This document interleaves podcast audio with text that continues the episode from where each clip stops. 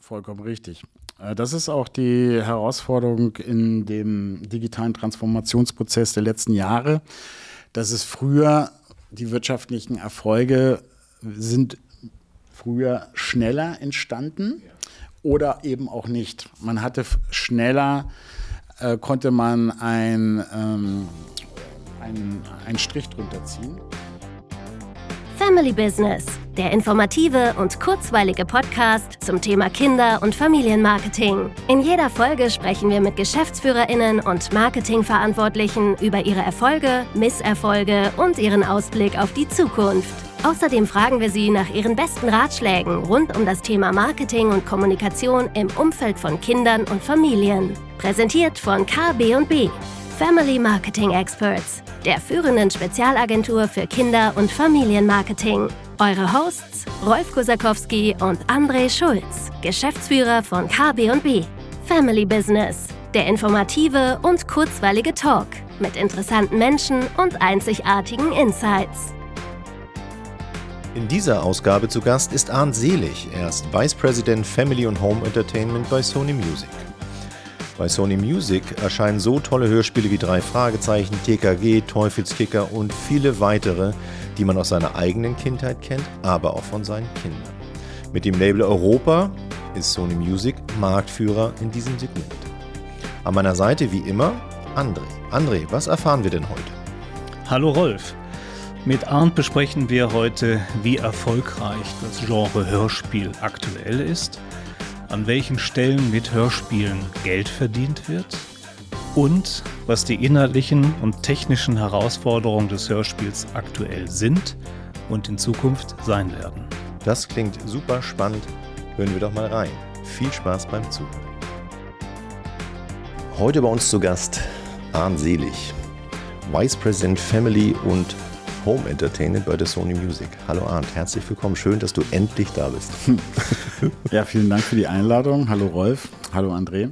Auch von meiner Seite herzlich willkommen, Arndt. Wir freuen uns sehr. Vielen Dank. Ich freue mich drauf und bin schon ganz gespannt. Wir auch. Wir haben ein bisschen was vorbereitet für dich. Äh, das Erste, was mich schon immer interessierte, ist, ähm, das werden wir gleich ein Stück erfahren, Hörspiel ist ja so, Audio ist so dein Tageswerk. Hattest du als Kind eine Lieblingshörspielserie? Gab es irgendwas, was dich so sozialisiert hat im Hörspiel?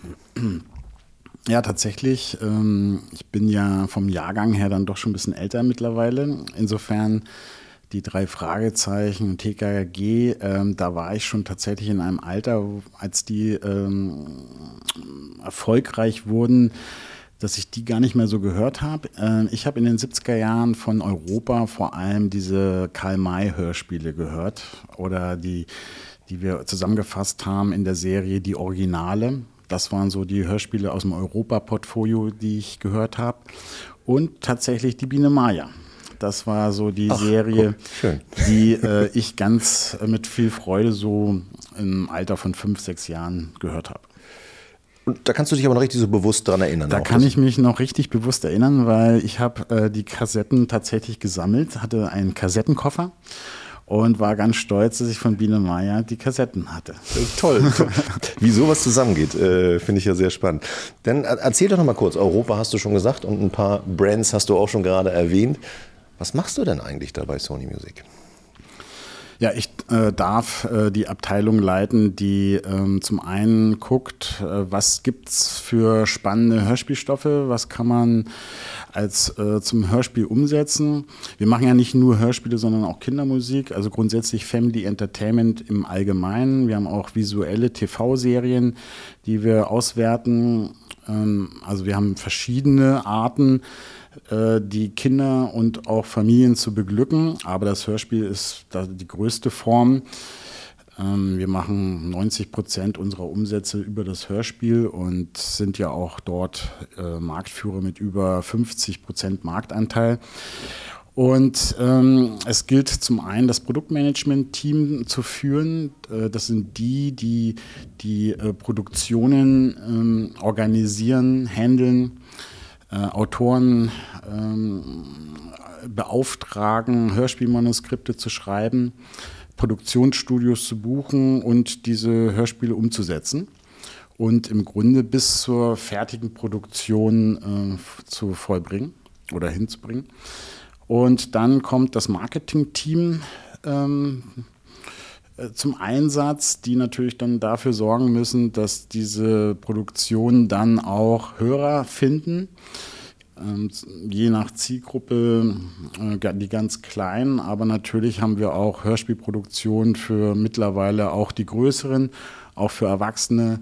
Wir versuchen eigentlich äh, jeder Zielgruppe so das passende Hörspiel zu kredenzen. Klang schon wie der Werbeblock, aber absolut richtig. Und, aber, aber erklär dann mal ganz kurz, du bist ja nur, glaube ich, vom halben Jahr oder Jahr bist du Vice President geworden, ist ja nun wirklich ein großer Titel auch in der Sony Music, also ist ja auch ein großer, wie ist denn dein Alltag? Also was, du hast ganz tolle Teams, also erfahrene, äh, neue, unwahrscheinlich divers, eben halt auch die Menschen, die da arbeiten. Aber was ist dein Tageswerk? Was ist so dein Job, den du da tust? Ich bin natürlich immer auf der Suche vor allem nach äh, neuen Möglichkeiten der Zusammenarbeit, nach strategischen Partnerschaften.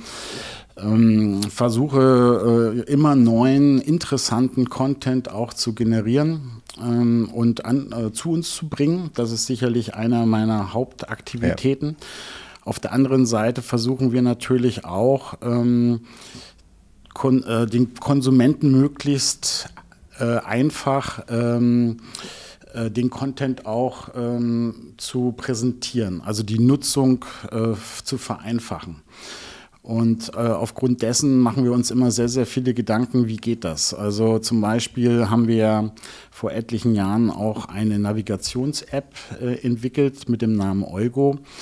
Äh, sodass ähm, Spotify-Nutzer oder auch Apple oder Amazon konnten sich diese App nutz, äh, runterziehen und konnten mit Hilfe dieser App ähm, dann kinderleicht Hörspiele nutzen und darüber navigieren, auch mit ähm, mit einer Alters, äh, mit einem Altersschutz, sodass eben die Fünfjährigen auch nur die Hörspiele hören, die sie entsprechend hören.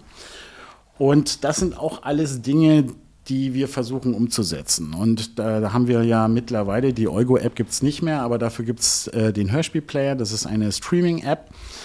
Äh, für 3,99 ist es möglich, ähm, Sony Music Hörspiel-Content und auch Kindermusik ähm, zu streamen, quasi kinderleicht zu navigieren.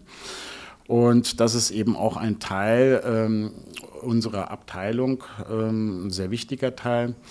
Und genauso ist es auch so, dass wir ja ähm, mittlerweile in den letzten zwei Jahren Gesellschafter wurden bei Tiger Media, weil auch da ist es für uns sehr wichtig, ähm, dem Endverbraucher möglichst einfach ähm, äh, den, Nut also, ähm, den Hörspiel-Content nutzbar zu machen. Mhm. Und ähm, das sind alles Tools, die für uns sehr, sehr wichtig sind und eben auch ein ganz wichtiger Teil meiner Arbeit. Ähm, Arndt, du hast eben äh, von deiner eigenen Hörspielsozialisation gesprochen, Biene Maya, Karl-May-Hörspiele. Da stelle ich es mir doch relativ einfach vor. Nicht? Man hat also sein Taschengeld zum Händler getragen und ist dann stolz mit einer Kassette nach Hause gegangen. Das war wahrscheinlich der Weg, womit die Unternehmen ihr Geld verdient haben. Womit verdienst du zusammen mit deinem Team heute euer Geld? Die physische Zeit war tatsächlich ähm, eine sehr stabile Zeit. Äh, die hat sich in den letzten Jahren natürlich sehr, sehr stark verändert. Wir bei Sony Music haben von Anfang an sehr auf digital gesetzt, haben das als Wachstumschance auch gesehen, haben alles sowohl ähm, auf der distributiven Seite, aber als auch auf der Vermarktungsseite äh, von Anfang an sehr, sehr stark auf digital gesetzt, weil wir gesagt haben, das ist die Zukunft. Und äh, wir wollen von Anfang an uns dieser Zukunft öffnen und erhoffen uns dadurch auch Vorteile, dass wir von Anfang an äh, ganz klar auf digital gesetzt haben. Also, dass wir eben das nicht als Gefahr sehen, sondern als Chance. Und ähm, die Chance ist darin auch da, eben möglichst viele überall zu erreichen und die Nutzung eben auch möglich zu machen.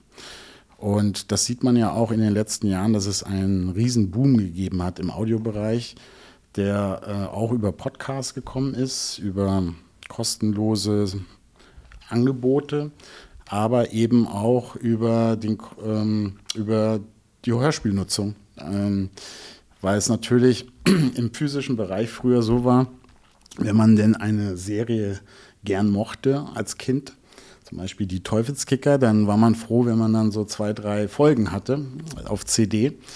Heute ist es so, wenn man denn äh, ein Streaming-Abo hat, dann hat man natürlich die Möglichkeit, alle Hörspiele durchzuhören. Und das machen eben auch viel, viele Kinder. Und davon profitieren wir natürlich auch. Also insofern ist es eine große Chance für uns, ein großer Mehrwert, möglichst viele Kunden auch zu erreichen und wir partizipieren halt eben auch an der Nutzung von jedem Hörspiel. Ähm, ich will mal den Bogen schlagen von den Hörspielen, die du als Kind selbst auch gehört hast. Bien Maya, Karl May, eben hast du Teufelskicker genannt in der heutigen Zeit, TKKG. Ähm, ein wesentlicher Bestandteil, wie du sagtest, deiner Aufgabe ist auch, relevanten Content zu identifizieren, Themen zu identifizieren. Kannst du eine Entwicklung nachzeichnen und feststellen? Wie hat sich das in den letzten 10, 15, vielleicht 20 Jahren verändert? Es hat sich gar nicht in Deutschland so viel verändert, wie man ähm, vielleicht äh, denken mag. Äh, grundsätzlich ist ja der deutsche Markt relativ traditionell. Daher ist es hier in Deutschland auch sehr stark verbreitet, dass es äh, so Klassiker-Themen eben auch ähm, gibt, die sehr erfolgreich sind. In, ähm, es gibt viele Themen, die in Deutschland, ähm, die schon vor 20 Jahren bekannt und beliebt waren, und aber eben immer noch. Und äh, die deutschen Eltern legen da auch sehr viel Wert drauf, eben dieses, das habe ich schon gehört, das kann ja gar nicht so schlecht sein und eben dieses Vertraute auch. Und ähm, da gibt es eben sehr, sehr viele Serien, nicht nur alle jetzt unbedingt bei uns im Portfolio, sondern auch darüber hinaus gibt es ja auch viele Characters, die da über Jahrzehnte schon erfolgreich sind. Aber das ist auch eben bei uns ähm, ein großer Teil unseres Erfolges, dass wir sehr, sehr viele Serien haben, die man über Jahrzehnte schon kennt. Magst du die mal kurz aufzählen, damit wir die auch mal hier zusammen haben, was dir so einfällt? Da gibt es äh, natürlich an erster Stelle zu nennen die drei Fragezeichen, sicherlich die erfolgreichste Hörspielserie der Welt. Ein Riesenphänomen, was quer über verschiedene Zielgruppen gehört wird von den Kindern, so angefangen um die acht, aber eben auch sehr, sehr viele Erwachsene, die ein Großteil der, äh, der Zielgruppe besteht auch aus Erwachsenen. Das ist wirklich ein großes Phänomen, diese drei Fragezeichen. Und dahinter ähm, wurde ja auch schon vor etlichen Jahren sehr erfolgreich die drei Fragezeichen Kids ähm, ja. initiiert, die etwas für die kleineren Zielgruppe ist, also so von, ähm, von fünf bis zwölf und im Grunde dann zu den großen drei Fragezeichen dann auch später hinführen wird. Äh, die drei Ausrufezeichen für die äh, Mädchenzielgruppe auch sehr stark, ist sehr erfolgreich. Aber darüber hinaus natürlich äh, TKG und Fünf Freunde, Serien, die Ende der 70er Jahre äh, entstanden sind, aber jetzt auch äh, 40 Jahre später an Attraktivität nichts verloren haben.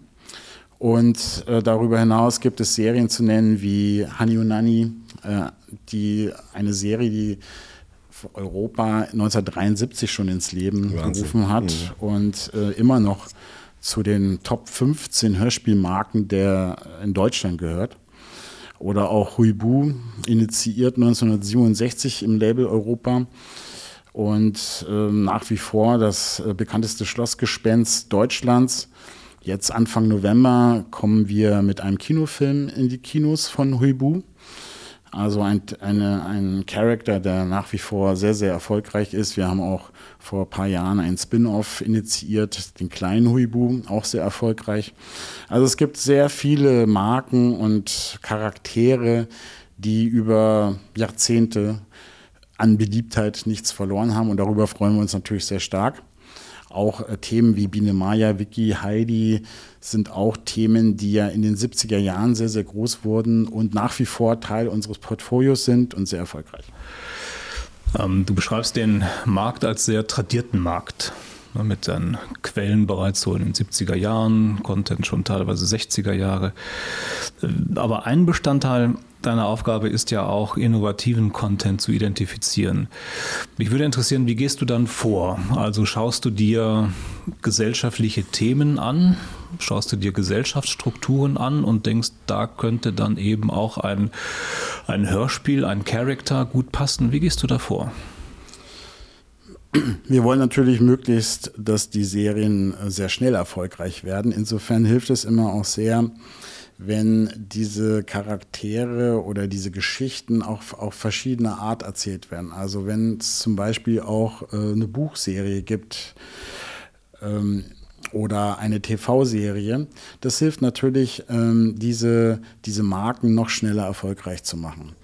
Und das sind verschiedene Quellen, aus denen wir unseren Content generieren, die entweder auf Basis der Buchvorlagen drei Fragezeichen oder auch die fünf Freunde basieren ja auch auf Buchserien.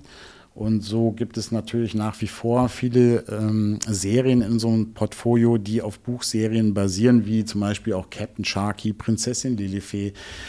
Äh, das hilft sehr, sehr, diese Charaktere, diese Serien groß zu machen. Aber darüber hinaus natürlich nach wie vor auch das lineare Fernsehen. Ob das jetzt auf Kika oder auf Super RTL ist. Das lineare Fernsehen hat nach wie vor eine große Bedeutung, um Content erfolgreich zu machen. Und das sind natürlich auch vor allem manchmal auch Themen, die ähm, Trendthemen sind, die vielleicht zwei, drei Jahre sehr erfolgreich sind und dann vielleicht gar nicht mehr so. Aber das sind natürlich auch Dinge, auf die wir Wert legen, dass die bei uns im Portfolio sind. Aber da muss ich kurz nochmal eingreifen, weil wenn du sagst lineares Fernsehen, wir sehen immer mehr auch in der Mediaplanung und auch in der Medianutzung, dass lineares Fernsehen gar nicht mehr so eine große Relevanz hat bei einer bestimmten Art der Zielgruppe. Und wir eigentlich so Story- und Shooting-Stars mehr auf YouTube und Social-Media-Kanälen sehen. Ist das auch eine Ecke, in die du reinschaust, um vielleicht neue äh, Inhalte zu identifizieren? Denn da ist das Wachstum natürlich rasant, gerade eben halt nicht für alle YouTube-Sachen, aber wenn was funktioniert, und ich weiß natürlich, ich habe Mascha im Programm, was ja ein, eigentlich ein YouTube-Phänomen ist. Wenn du sagst, lineares Fernsehen schafft immer noch was, aber ist YouTube, Social Media auch eine Ecke, in die du reinschaust, um neue Themen zu identifizieren? Auf jeden Fall. Äh, letztendlich hat es auch so ein bisschen äh, mit den Zielgruppen zu tun, ja. äh, die wir erreichen wollen. Im Kleinkindbereich ist sicherlich das lineare Fernsehen nach wie vor sehr, sehr wichtig. Aber äh, wir bedienen mit unseren Hörspielproduktionen natürlich von bis, also von den ganz Kleinen, äh, aber genauso aber auch bis hin zu den Jugendlichen. Und je nach Zielgruppe ähm, hat man natürlich ganz andere ähm, mediale Quellen heutzutage. Und äh, da ist natürlich das lineare Fernsehen hört dann auf mit fünf, sechs, sieben Jahren spätestens. Und da werden dann andere Dinge interessant. Und natürlich ist es unsere Aufgabe, überall reinzugucken. Ähm, bis hin auch äh, Podcast grundsätzlich. Also es gibt ja auch äh, erfolgreiche Podcasts, die man sicherlich auch als Hörspiel umsetzen kann. Und äh, umgekehrt. Ähm, also es, es, ist vielfältig und äh, wir müssen alles im Blick haben. Ähm, das ist sicherlich auch die Problematik oder Herausforderung der heutigen Zeit, dass mhm. es wahnsinnig divers auch ist, aber eben auch das Spannende. Ja, ähm, absolut d'accord. Und das ist ja genau das, was es für, für, euch natürlich so unwahrscheinlich interessant macht, auch neue Themen zu haben oder neue Themen zu entwickeln. Aber was ich jetzt verstanden habe, ist ja, Ihr pflegt sehr tradierte Marken, das ist quasi auch ein bisschen das Grundgerüst. Ich glaube, es ist auch sehr anstrengend, auch eine Marke so lange zu pflegen und im Top of Mind zu halten. Also gerade eben halt über das Segment Hörspiel, was euch bei drei Fragezeichen fantastisch gelungen ist, das auch in die Zeiten mitzunehmen über die Jahre und die neuen zu entwickeln. Ähm, nun machst du das ja lange und bist wirklich sehr erfahren, auch in dem Segment. Wenn du aber jetzt mal fünf Jahre zurückguckst, äh, und, und, und guckst von dem Ahn vor fünf Jahren auf jetzt. Welche, welche Entwicklung hast du nicht erwartet? Auch wenn du sagst, dass der Markt sehr tradiert ist oder der deutsche Markt vielleicht ein bisschen absehbar ist im, im Audiobereich, aber was, was hast du vielleicht nicht gesehen, was heute sich radikal verändert hat?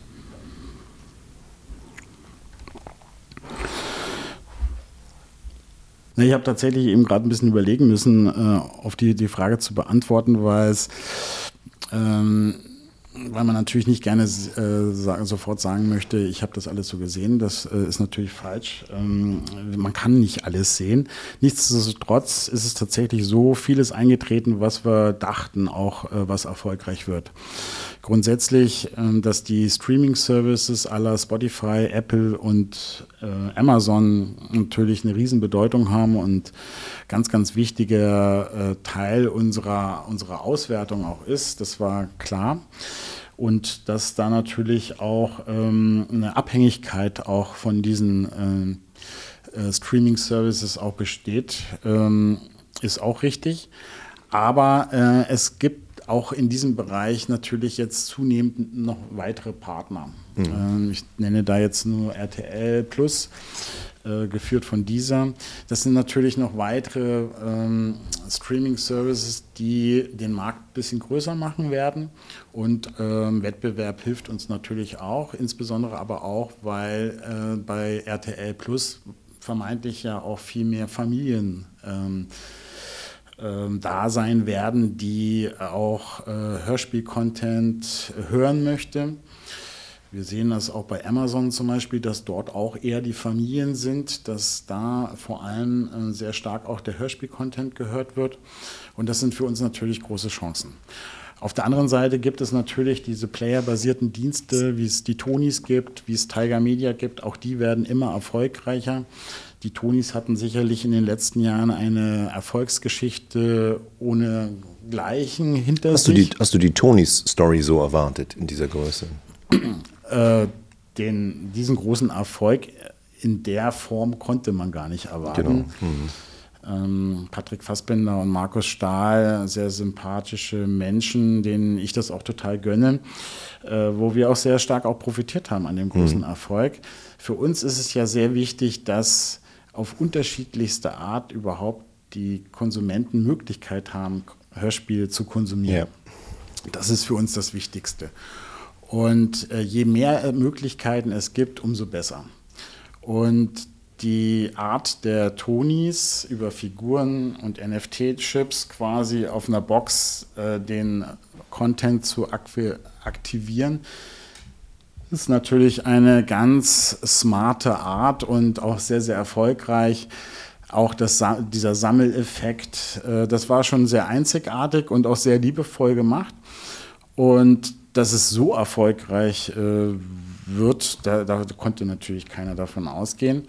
Aber es freut mich natürlich ungemein und ähm, wir erhoffen natürlich auch, dass durch die durch die Erweiterung des Toni-Geschäfts in andere Länder, dass es vielleicht doch noch irgendwann mal möglich ist, dass das Hörspiel international ja. auch wird.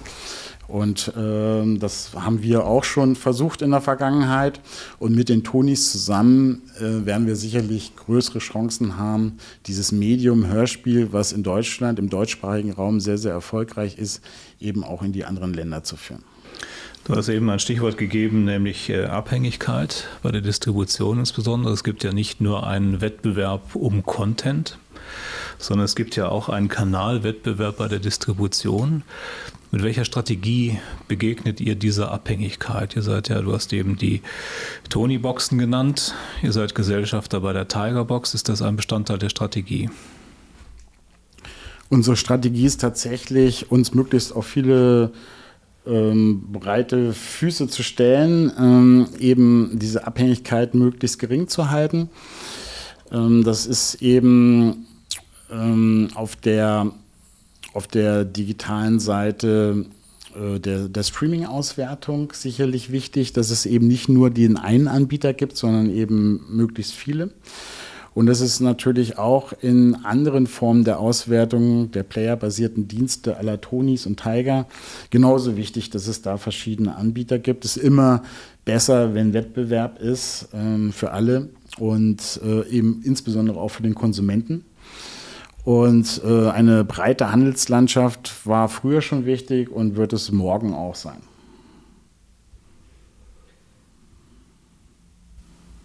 Ähm, es ist ja dann eben auch eine, kommt ja auch zu einer Verlängerung der Wertschöpfungskette.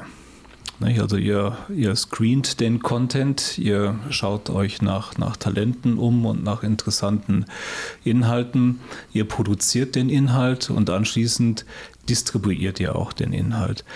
Ist in diesem Zusammenhang der Wertschöpfungskette, ähm, sind da auch Medienverbünde wesentlicher Bestandteil eurer Strategie? Du hast eben auch einen Kinofilm genannt, der jetzt äh, im Herbst dann, glaube ich, ins Kino kommt. Also inwiefern lässt sich euer Geschäft ähm, heute denken im Wesentlichen durch, durch Medienverbünde auch? Also ver, vereinfachen Medienverbünde euer Geschäft? Ich glaube, dass es grundsätzlich wichtig ist, ähm, Marken aufzubauen und die ähm, Marken sehr groß und breit aufzustellen und eben auch sehr attraktiv zu halten und eine Nachfrage zu generieren. Wir beim Label Europa ist es, äh, haben verschiedene Marken, die uns zu 100 Prozent gehören. Wie zum Beispiel TKKG ist eine Marke, die uns Sony Music eben zu 100 Prozent gehört. Aber auch genauso Teufelskicker, Huibu oder auch die Punkies und die Fuchsbande. Sind alles äh, Marken, die wir aufgebaut haben und die wir ganzheitlich vermarkten. Und je mehr Kategorien besetzt werden im Lizenznehmerumfeld, umso mehr Möglichkeiten gibt es auch, diese Marken groß und breit aufzustellen und eben auch Nachfrage, möglichst starke Nachfrage zu generieren. Wir haben bei TKG zum Beispiel ein Spin-off vor etlichen Jahren äh, eingeführt, TKG Junior. Da gibt es jetzt die ähm, gibt's Bücher im Kosmos Verlag, sehr erfolgreich. Ähm, und das hilft natürlich auch, diese Marke noch äh, über verschiedene Touchpoints ähm, erreichbar zu machen und die Nachfrage in, ähm, allgemein zu erhöhen. Also wie funktioniert Branding im Hörspielbereich, indem ihr versucht, auch die Marke über, ähm, über, über äh, Medienverbünde zu diffundieren im Markt? Ist das so ein Erfolgsrezept? Sicherlich ähm, möglichst eben die Marke breit aufzustellen. Auf der anderen Seite tun wir natürlich grundsätzlich viel. Wir versuchen ja, ähm, ja die Marken erlebbar zu machen über unsere Social-Media-Auftritte. Äh, eben aber auch ähm, das Hörspiel an sich äh, sehr interessant zu gestalten. Wir versuchen natürlich immer neue innovative Ideen auch äh, zu entwickeln und umzusetzen. Ob das jetzt zum Beispiel interaktive Hörspiele sind, wo die ähm, Hörer selbst auch mit Einfluss drauf nehmen können, wie die Geschichte weitergeht. Wir versuchen eben immer auch sehr ähm, innovativ Dinge ähm, möglichst schnell auch an den Start zu bringen und umzusetzen, einfach das ganze Erleben auch spannender zu machen und ähm, ja, einfach noch stärker äh, die, die Möglichkeiten auch auszunutzen, um, ähm, um den Hörer noch ein interessanteres Erlebnis zu gestalten.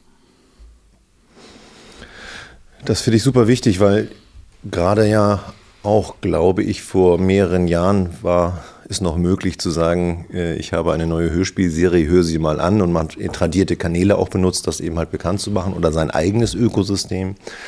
Heute macht ihr ja viel, viel größere Kampagnen oder wenn wir uns jetzt mal die drei Fragezeichen auf der Bühne angucken, äh, was sicherlich von einer Seite ein Erlösmodell ist, andererseits ja aber auch ein großer Marketing-Hook ist, diese äh, Hörspielserie immer weiterzutragen. Was, was, was, was ist so dein Gefühl, wenn du heute eine neue Hörspielserie releasen würdest? Was musst du alles anders machen oder größer machen als vielleicht noch vor ein paar Jahren? Also was benötigt das heute alles? Zu sagen, ich bin da und ich bin neu, reicht das heute noch? Nein, auf gar keinen Fall. Grundsätzlich ist sicherlich eine Sache, die sich nicht verändert hat, nämlich qualitativ hochwertige Hörspiele ja. zu machen. Hochwertige Produktion, tolle Sprecher, tolle Musik. Mm, daran wird sich nichts verändern. Das ist immer noch das, was der, der Konsument am liebsten möchte. Finde ich wichtig. Dann, dann muss ich da kurz zwischenfragen. Wie, wie, wie, wie schafft ihr das, diese wirklich fantastisch hohe Qualität und damit Akzeptanz der Inhalte zu wahren? Wie, wie kriegt man das hin? Ihr habt einen so riesen Output, ihr habt so viele Stories, ihr habt so viele Marken. Wie, schaffst du das mit deinem Team, diese Qualität zu halten oder das als Werteversprechen immer an das Label Europa zu übertragen? Äh, grundsätzlich ist das unsere Zielsetzung, diesen äh, Standard auch zu halten oder auch noch auszubauen. Ähm, wir haben uns selbst einen ähm, Anspruch gesetzt, eine Vorstellung, wie unsere Produktionen auszusehen haben, zu hören sind. Und ähm, der Anspruch ist hoch, schon immer gewesen und äh, uns eben auch sehr wichtig. Weil ich glaube einfach auch, das ist das, was auch noch äh, den Erfolg ausmacht in ein paar Jahren. Äh, das sehen wir ja auch sehr stark auch an den Katalogen, den wir, die wir haben genau. unseren Hörspiel Hörspielproduktionen, dass es eben auch sehr, sehr viele Produkte gibt, die schon teilweise 15, 20 Jahre alt sind, aber immer noch gehört werden. Auch äh, eine Serie wie Teufelskicker, die gefühlt noch neu ist, ist schon 2005 ähm, gelauncht worden. Und die Folge 1, ähm, die ist immer noch ähm, extremst erfolgreich und wird sehr, sehr stark gehört. Das ist natürlich auch eine wichtige Verpflichtung ähm, für uns selbst, dass wir eben auch uns bewusst sind, dass solche Produktionen dann auch 17 Jahre später noch sehr, sehr stark gehört werden. Umso wichtiger ist es, auch die aktuelle Produktion so zu gestalten, dass sie dann in zehn Jahren noch gerne gehört werden. Das hat äh, sicherlich auch was mit Investments zu tun. Mhm. Äh, wir sind in der Lage, diese zu tätigen, aber äh, wollen das auch, weil wir diesen Anspruch an uns stellen. Und ähm, wir versuchen natürlich auch ähm, immer auch auf der was die Möglichkeiten angeht, ähm, dort auch möglichst alles auszunutzen, was es auch gibt, was es äh, für Möglichkeiten auch gibt. Ich hatte vorhin das schon mal angesprochen, diesen, diesen Innovations- Anspruch, den wir an uns selbst stellen. Wir sind, äh, haben schon den Anspruch, ähm, First Mover zu sein, ja. ähm, die innovative Speerspitze der Branche, ähm, einfach weil wir eben uns ähm, als Marktführer natürlich auch für uns selbst diesen Anspruch haben, ähm, Dinge für die Branche auch ähm, in, zu tun, umzusetzen, die vielleicht sich noch gar nicht ähm, unbedingt rentieren, aber die auch äh, Partnern wie Apple, Amazon oder Spotify nutzen, äh, Dinge neu zu implementieren, äh, wo wir da eben an der Seite helfen, dies umzusetzen, um dann das Medium grundsätzlich noch erfolgreicher zu machen. Kannst du dafür mal ein konkretes Beispiel nennen? Oder ist das geheim? Nein, zum Beispiel ist es ja so, dass wir ähm, die Kopfhörer-Hörspiele umgesetzt haben. Das sind Hörspielproduktionen in Multisound. Äh, ein Klangerlebnis, in, äh, was man sehr über die Kopfhörer eben auch hören kann. Ich äh, äh, erzähle immer oder versuche das zu erklären. Das ist der Hubschrauber, der von hinten nach vorne fliegt und man hat dann einfach diesen, dieses Klangerlebnis. Und das wird ja auch sehr stark unterstützt, eben auch von Apple und Amazon über jeweils eigene ähm, ähm, Arten der Umsetzung. Bei Apple heißt es Atmos, bei Amazon heißt es RA360. Wir arbeiten ja auch ähm, in Sachen Multisound, haben wir ja auch eine Kooperation mit den Planetarien in Deutschland, wo die drei Fragezeichen in den Planetarien in Deutschland in Multisound dort auch ähm, hörbar gemacht werden, in Zusammenhang auch mit visuellen Effekten an den ähm, Decken. Sehr erfolgreich, seit etlichen Jahren dort ähm, wird das dort praktiziert. Und das sind, ähm, das, äh, sind Dinge, die jetzt sich nicht zu 100 Prozent durchsetzen. Nicht alle wollen ähm, diese Klangerlebnisse. Sicherlich ist das dem einen oder anderen vielleicht auch zu, äh, zu anstrengend, das so zu hören. Aber es gibt aber wiederum genügend andere, die darauf Wert legen oder Lust drauf haben, das mal zu erleben. Und das sind zum Beispiel Umsetzungen, die eben ähm, einen Mehrwert bringen, aber jetzt nicht äh, die, man braucht es jetzt auch nicht unbedingt. Aber das sind Sachen, Spielereien auch, die wir gerne nutzen, um einfach dem Konsumenten noch mehr Möglichkeiten mitzugeben. Trotzdem habe ich das Gefühl, Arndt, dass wenn ich mir das so anhöre, seid ihr sicherlich als Marktführer auch ein bisschen dazu verpflichtet, gezwungen, den, den Markt vor sich her zu führen und Innovationen auch zu zeigen und zu machen. Und andererseits, wenn ich das mir so anhöre, du ja aber auch versuchst, Versäumnisse der großen Streamer oder sowas auch auszubügeln. Denn ähm, du hast es ja vorhin mit Eugo erklärt, denn, denn die geben sich ja eigentlich gar keine große Mühe, diesen Content selektiv auf Zielgruppe, Art oder wie auch immer auffindbar zu machen. Oder ähm, manchmal wird das Hörspiel, weil es ein deutsches Phänomen ist oder vorrangig ein deutsches Phänomen ist, das ein bisschen stiefmütterlich von diesen major internationalen Firmen behandelt. Ist das für dich mehr Chance oder ist das mehr so Pain? Also da so, so die Sachen auszuradieren, das Nutzungserlebnis höher zu machen, das, das Finden höher zu machen. Ist das, wo liegt da so dein Gefühl? Sagst du, oh scheiße, da muss ich Geld für ausgeben jetzt? Oder sagst du, nee, das ist eine Chance, uns als Marktführer auch quasi als Empfehler noch besser zu, zu, zu äh, produzieren, zu präsentieren. Das ist auf jeden Fall eine sehr große Herausforderung für ja. uns. Herausforderung insofern, dass wir natürlich bei Spotify, Apple, Amazon, das sind weltweit operierende Musikstreaming-Dienste, die in vielen anderen Ländern ja das Medium Hörspiel gar nicht kennen. Genau.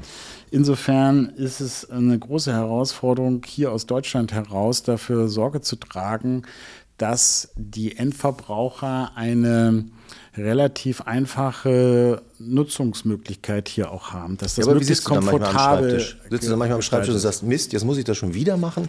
Oder sagst du, nee, das ist auch eine Chance, sich eben halt als Marktführer auch so hinzustellen, zu sagen, wir sind der Anbieter des guten Hörspiels, der guten Auffindbarkeit. Wie ist, wie ist da so sein Bauchgefühl?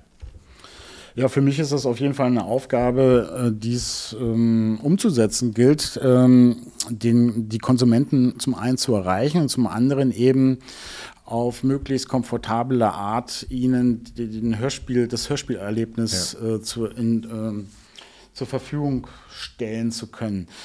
Weil nur so verdienen wir natürlich auch das Geld. Ähm, und versuchen natürlich, weil es eben oftmals nicht immer von den Partnern so umgesetzt wird, müssen wir dann eben auch selbst aktiv werden. Daher eben auch diese ganzen Überlegungen, wie damals diese Navigations-App Eugo oder jetzt auch unseren eigenen Hörspiel. Äh, Streaming-Service namens Hörspielplayer. Das sind natürlich Dinge, weil da auf anderen Ebenen es dann doch manchmal zu langsam vorwärts geht. Ja. Äh, da müssen wir teilweise dann schon tatsächlich der Treiber sein. Ähm, wir haben aber auch aufgrund der Erfolge der letzten Jahre schon deutlich mehr Gehör in den ähm, äh, Hauptsitzen dieser Firmen, in, teilweise in New York. Ähm, ähm, da haben wir mittlerweile natürlich schon deutlich mehr Gehör, als es noch vor fünf, sechs Jahren der Fall war. Ja, super spannend. Ne? Dieses äh, singuläre Phänomen Hörspiel mit einem so großen Markt in Deutschland findet auf einmal Gehör in New York. Ich finde das ja eine tolle Entwicklung. Und in Amerika, äh, Nordamerika gibt es ja nun auch eine Audioentwicklung, nennen wir sie mal Podcast, die unserem Audio-Play, unserem Hörspiel sehr nahe ist. Da wachsen ja auch, glaube ich, so Verstandswelten auch zusammen in der Zukunft. Aber nochmal ganz kurz zurück ähm, zu, zu, dem, zu dem Marketing oder Neuerscheinungen. Ähm, ihr habt wirklich so viele Serien. Ich, ich, was ich noch nicht ganz verstanden habe, wenn du pflegst eben halt äh, traditionelle Marken und da kommen aber auch neue. Ab wann würdest du sagen, ist eine Neuerscheinung erfolgreich oder hältst du an jeder Neuerscheinung sehr lange fest, um zu gucken, dass sie eben halt auch als Backkatalog über den Zeitstrahl, weil ja Content King ist, überall immer da ist? Oder, oder hast du für dich selber auch so ein Parameter, wo du sagst, ja, nee, dann hat es jetzt auch nicht funktioniert. Denn das muss ja so sein. Es kann nicht alles funktionieren, oder? Vollkommen richtig. Äh, das ist auch die Herausforderung in dem digitalen Transformationsprozess der letzten Jahre, dass es früher die wirtschaftlichen Erfolge sind früher schneller entstanden ja. oder eben auch nicht. Man hatte schneller, äh, konnte man ein ähm, einen, einen Strich drunter ziehen. Äh, denn früher war es ja oftmals so, dass ähm, zur Veröffentlichung eines neuen Produkts die große Werbekampagne lief und man dann relativ schnell gemerkt hat, gibt es eine Nachfrage oder gibt es die nicht. Heutzutage im, in der digitalen ähm, Veröffentlichung in der ausschließlich digitalen Veröffentlichung ist es so, dass es ja gar nicht diesen Neuheiteneffekt gibt, sondern ja, genau dass es ein permanentes Füttern des, des Content-Portfolios eben ist.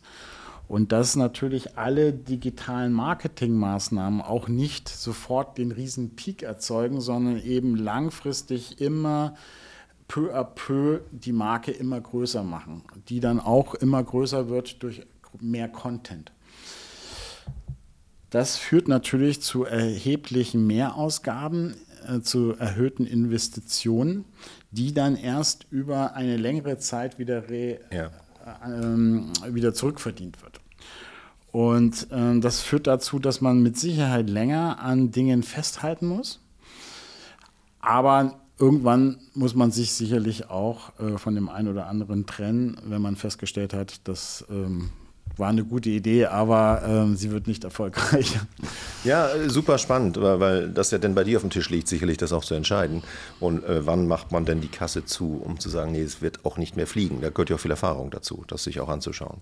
Und die Erfahrung sammelt man im Digitalen ja auch gerade neu. Also wo zuckt es, was sind die entsprechenden Parameter? So, kurz einmal durchgeatmet.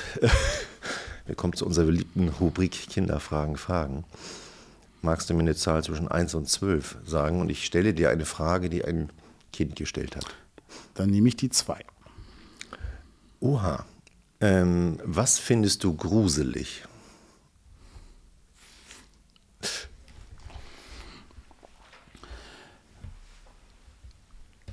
Ich äh, finde tatsächlich äh, vieles gruselig und ich bin tatsächlich auch kein Freund von Horrorfilmen oder Grusel, ähm, Gruselserien. Ich, äh, da stehe ich dann doch tatsächlich auch, wenn es um Filme, um die Nutzung von Filmen im, äh, bei Netflix oder Amazon Prime gibt, äh, stehe ich dann doch eher auf die heiteren äh, Geschichten. Ähm, ich bin tatsächlich keiner, der sich gerne gruselt. Also hörst du manche drei Fragezeichen Folgen dir nicht gerne an? Denn die finde ich manchmal schon ganz schön gruselig. Da, äh, das ist tatsächlich, ähm, da komme ich mittlerweile klar mit. aber ähm, ich habe bei, an mir selbst, aber auch äh, bei meinen eigenen Kindern ja tatsächlich ähm, diesen Einstieg in das Hören von drei Fragezeichen mitbekommen. Und es ist tatsächlich ja so, dass immer noch so mit 10, 11 da schon ähm, ja, der ein oder andere da ja äh, tatsächlich immer noch so ein bisschen sich ängstigt und dann vielleicht sogar aus dem Nachbarraum äh, dem Ganzen hört, um da ein bisschen Abstand zu haben. Jeder das ist immer lustig anzugucken. Ja, ist toll, ist schön. Und Grusel ist ja auch sehr unterschiedlich definiert. Lieber Arndt, wir haben schon so viel erfahren, wollen wir mal ein bisschen zum Ende kommen. Äh, und das wollen wir natürlich unbedingt tun, indem wir uns auch nochmal mit dir oder von dir die Perspektiven uns anhören, wohin du glaubst. Ich, ich, ich folge dir nicht ganz, wenn du sagst, es ist ein sehr tradierter Markt oder ich verstehe es anders. Ne? Also ich glaube, der, der, der, das Hörspiel-Content-Produkt ist sehr tradiert, da ist eine bestimmte Erwartungshaltung an Qualität, Inhalt, Darreichungsform. Aber trotzdem glaube ich eben halt, dass sich gerade in Distribution, Nutzungsverhalten, Nutzungssituation radikal was verändert hat. Nicht, nicht nur durch die Tonis, die geschafft haben, Audi, Audio wieder eben halt anfassbar zu machen. Aber was ist die Perspektive eines Vicepräsidenten bei Sony in den nächsten fünf Jahren aus Europa zu machen? Was ist deine Perspektive, was da noch kommt und was da noch unerwartet ist vielleicht auf uns ich glaube, das Wichtigste heute, aber auch morgen wird sein, erstmal grundsätzlich äh, guten Content zu machen. Das ist, glaube ich, das Allerwichtigste. Da, Haken dran. Darüber hinaus ist es aber eben ganz wichtig, dass dieser Content entsprechend äh, monetarisiert werden kann und wird. Denn nur qualitativ hochwertiger Content ist überhaupt möglich, wenn er entsprechend auch monetarisiert wird, wenn, wenn es etwas zu verdienen gilt. Insofern ist es so, dass ich das schon auch durchaus skeptisch betrachte, dass ähm, immer mehr ein Podcast ähm, produziert wird äh, in eine schnelle Form. Das ist zwar zum einen, wenn es um so Interviews wie hier geht, natürlich eine sehr smarte Art. Und es hat natürlich auch diesen Audioboom der letzten Jahre äh, in, entwickelt. Aber wenn es um qualitativ hochwertige Hörspielproduktion angeht, muss auch ein, ein, ein Zurückverdienen möglich sein. Äh, das ist ähm, sehr, wird sehr wichtig sein und das gilt es ähm, auch in Zukunft zu bewahren. Aber was ist da deine Perspektive? Also ich habe verstanden, was deine Sichtweise ist, was eben halt an Nutzung freien Content oder wie auch immer. Es haben ja mehrere Märkte vorgemacht. Äh, App-Markt oder wie auch immer, da werden 95 Prozent als Free-to-Download und dann eben halt äh, in App gemacht. Aber was ist deine Perspektive? Wird das vielleicht eine Nutzungsart sein? Also äh, von generellen Paid, wie jetzt die Abo bei Spotify, ist noch individueller zu machen, nach Abruf, mehr Fanbase. Es gibt ja auch Modelle in Podcasts wie Patrons, wo wirklich quasi Sachen ja auch nach Wertschätzung bezahlt werden. Was glaubst du, was, was sehen wir da noch alles auf dem Markt? Ich glaube, dass die heutige Art äh, gar nicht so schlecht ist, dass äh, je öfter etwas gestreamt wird, desto mehr wird es entsprechend, also pro Stream auch bezahlt. Äh, ich glaube, dass es eben sehr, sehr wichtig sein wird, ähm, überall ähm, präsent zu sein. Also es ist ja auch gerade sehr stark über die Voice-Abrufe heute ähm, sehr wichtig. Ähm, ein Großteil der Nutzung wird über Voice abgerufen. Äh, egal, ob das im Auto ist, in der Wohnung und überall. Also sehen, sehen wir als Riesenperspektive. Mhm. Also der, Con der, Content äh, wird uns überall in unserem Leben, egal wo wir sind, begleiten. Und wir wollen dort mit unseren Produktionen eben auch da sein und eben an jedem Stream entsprechend auch beteiligt werden. Und das ist für uns wichtig, das ist für uns ähm, ausschlaggebend. Und dann eben noch im Hinblick darauf, dass wenn man dann attraktiven Content auch hat, dann äh, kann ich sehr hoffnungsfroh in die Zukunft gucken, ähm, dass eben ähm, ja, dass eben auch für den Konsumenten einfach ähm, eine wirklich einfache, eine, ein einfaches Abrufen der Lieblingsfolgen möglich ist. Also deine Perspektive ist äh, äh always there, überall, Abruf, Nutzung, so wie heute eben halt auch heranwachsende Generation es erwarten. Sie machen Amazon auf, kriegen eine Produktempfehlung, Sie kriegen, machen Netflix auf, kriegen eine Produktempfehlung. Das ist auch für Audio-Content die Zukunftsperspektive, aber dann eben halt auch eine gerechte Bezahlung für eben halt sehr, sehr hochwertigen Content. Richtig. Mhm. Das wünsche ich mir, dass das ähm, so weiter ausgebaut wird. Und dann kann ich mir sehr gut vorstellen, dass da eben auch ähm, alle da auch entsprechend profitieren werden. Ja insbesondere auch die Hörer, ähm, die überall, wo sie sind, ähm, die Möglichkeit haben, äh, den Content abzurufen. Und ähm, die Qualität der Produktion kann eben auch entsprechend weiter gewährleistet sein, wenn das dann auch entsprechend so weiter monetarisiert wird, dass es so möglich ist, solche Produktionen zu stemmen. Und dann äh, kann ich mir den, die Zukunft sehr rosig vorstellen, denn ähm, das ähm, wird immer so sein, dass ähm, wir gerne alle irgendwo, das hört man, äh, also Content hören in jeglicher Art. Ähm, denn äh, man wird das, äh, sieht das ja auch, ähm, Kopfhörer hat man ja mittlerweile auch überall auf. Ja. Und ähm, auch wenn die Fahrten zur Arbeit vielleicht weniger werden jetzt durch Remote, wird es trotzdem so sein, äh, im Auto oder äh, auch am Strand oder im Freibad, dass man immer gerne auch mal schönen Geschichten zuhören möchte. Ich will unsere Diskussion über die Perspektive nochmal erweitern um den Aspekt der Internationalisierung. Hörspiel ist so ein ganz tradiertes deutsches Thema zunächst einmal, wird, glaube ich, auch internationaler werden. Ist die digitale Transformation, die du angesprochen hast, auch ein Treiber der Internationalisierung? Und wie kann man eigentlich überhaupt erklären, dass Hörspiel im Wesentlichen ein deutsches Thema ist und so im Ausland nicht unbedingt Fuß gefasst hat bislang? Ist tatsächlich so, dass ähm, das Deutsch, das Hörspiel wirklich ein deutsches Phänomen ist. Es ist ähm, ein Mysterium auch, warum ist das so? Ähm, sicherlich lag es daran tatsächlich, ähm, dass wir selbst, das Label Europa, da sehr aktiv waren ähm, vor 50, 60 Jahren. Ähm, wenn man daran denkt, dass äh, die Märchen, die ja auch eher ein deutsches Thema sind, dass die da in den 60er Jahren dann auf Vinyl veröffentlicht wurden ähm, zu einem Preis von damals 5 D-Mark, also einen massenkompatiblen Preis, den man sich da gesetzt hat. Und da hat man über diese Art der Vermarktung tatsächlich in Deutschland einen Markt ge gesetzt, den man eben auch über Serien dann sehr stark ausgebaut hat. Serien wie zum Beispiel, wie vorhin auch erwähnt, Huibu 1967, Hani Nani 1972, aber dann auch Ende der 70er Jahre mit drei Fragezeichen, fünf Freunde oder TKG. Das hat sehr stark dann diesen Markt geprägt. Mitbewerber haben dann auch Serien entwickelt wie Benjamin Blümchen, Bibi Blocksberg. Und ähm, das hat tatsächlich dazu geführt, dass es dieses deutsche Phänomen Hörspiel gibt.